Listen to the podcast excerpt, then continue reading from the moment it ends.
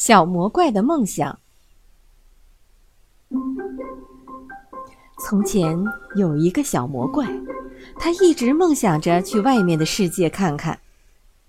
但是小魔怪从来没有离开过家，因为他的父母只想着吃饭、消化、看看电视，然后再吃饭。小魔怪觉得生活一点儿也不快乐。他们家从来没有客人，从来没有来自外面世界的新闻，从来没有让人兴奋的事情。家人的思想一成不变。一天晚上，小魔怪看够了电视，他走进地下室，百无聊赖地翻找着。他发现了一架地球仪，那是一个袖珍世界，上面密密麻麻写着一个又一个他梦想中城市的名字。他闭上眼睛，转动地球仪，手指随意地点在上面，然后他睁开眼睛一看，手指点在伊斯坦布尔。他又转了一次，这一次他的手指点在了里约热内卢。他第三次转动地球仪，这次他的手指点在威尼斯。小魔怪高兴地唱道。伊斯坦布尔、里约热内卢、威尼斯，他接着唱：“哪天有机会了，我一定要去。”小魔怪一遍又一遍地唱着。第二天清早，他一醒来就宣布：“我要去伊斯坦布尔，我要去里约热内卢，我要去威尼斯。”他的妈妈马上叫道：“你疯了！你真是疯了！”那里的人吃的和我们不一样，那里的人说的语言也和我们不一样，那里可没有家里这么舒服。他的爸爸紧接着说：“你到那里去的话，你会吃苦头的，因为那里的人都很坏，那里的世界充满危险。”晚上，小魔怪的父母坐在电视机前打呼噜，他又走进地下室。这一次，他非常清楚自己要找什么：爸爸的七里靴。等到夜深的时候，他就要溜走。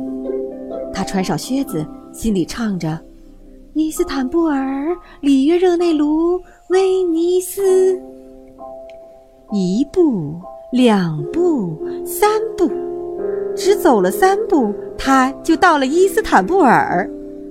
太阳刚刚升起。那里的房子有着圆形的屋顶，屋顶四周装饰着花边，似乎在向着蓝天歌唱。小魔怪不敢相信自己的眼睛，这一切比他想象的更加美妙。他在市场上逛了很久，那里太有异国风情了。他在陈列软糖的柜台前站了很久，他摸了摸一块软糖，想到。妈妈说的对，他们吃的东西确实和我们不一样。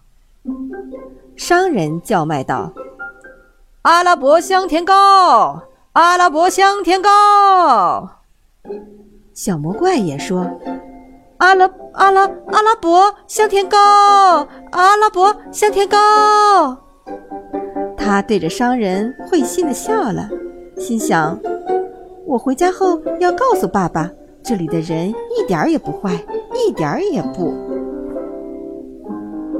小魔怪在土耳其逛了几天以后，另一个地名闪现在他的脑海里。一天晚上的午夜时分，他告别了他的朋友们，穿上他的七里靴，心里将唱着：“里约热内卢，里约热内卢。”一步，两步，三步。只走了三步，他就到了里约热内卢。已经是深夜了，但是路上到处都是化了妆的人们，他们伴着音乐跳着欢乐的舞蹈。有人对他说：“跳起来吧，朋友。”但是小魔怪听不懂他们的话。他想，妈妈说的有道理，他们的语言和我们的不一样，一点儿也不一样。但是这音乐他能听懂，有人拉起他的手，把他引入跳舞的人群。不一会儿，小魔怪就学会了跳桑巴舞。小魔怪笑着，心想：“我回家以后要告诉爸爸，我在这里没有吃苦头，一点儿也没有。”小魔怪在巴西待了几天后，又一个地名闪现在他的脑海里。一天晚上的午夜时分，他告别了他的朋友，他又穿上了七里靴，在心里唱道：“威尼斯，威尼斯，威尼斯。”一步，两步，三步，只走了三步，他就到了威尼斯。这是一个多么神奇的地方啊！整个城市都建在水上，河流就是道路，船只就是车辆。小魔怪登上小船，听船夫给他讲威尼斯的故事。不用懂意大利语，船夫是用手语来讲述的。晚上，小魔怪正美美地享受着丰盛的晚餐，一大盘意大利面。这时，一条美人鱼游了过来，他们的交流没有任何障碍。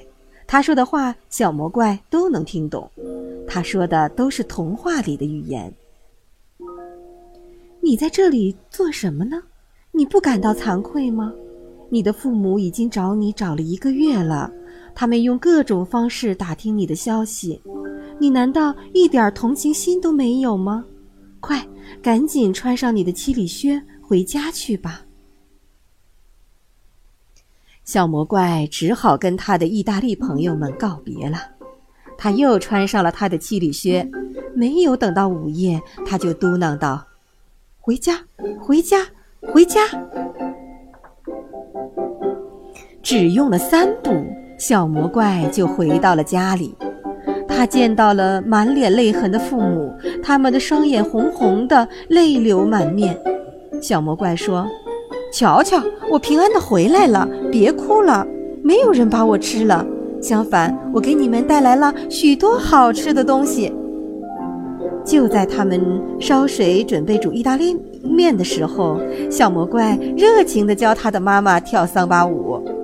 到了吃点心的时间，他从口袋里拿出三块阿拉伯香甜糕，虽然被压碎了。但是香气扑鼻，就像玫瑰一样，味道好极了。小魔怪的爸爸和妈妈永远不会忘记这些，他们从来没有这样兴奋过，从来没有享受过这样的美味。他们觉得那些东西太好吃了。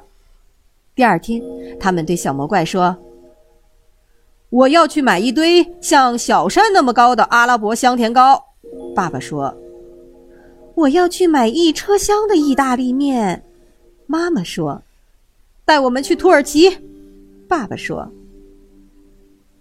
带我们去意大利。”妈妈说：“然后你马上把我们带回家。”小魔怪假装同意，但是他跨出了一大步，还大声的唱道：“拉萨、孟买、布加勒斯特、新加坡。”芝加哥、巴黎。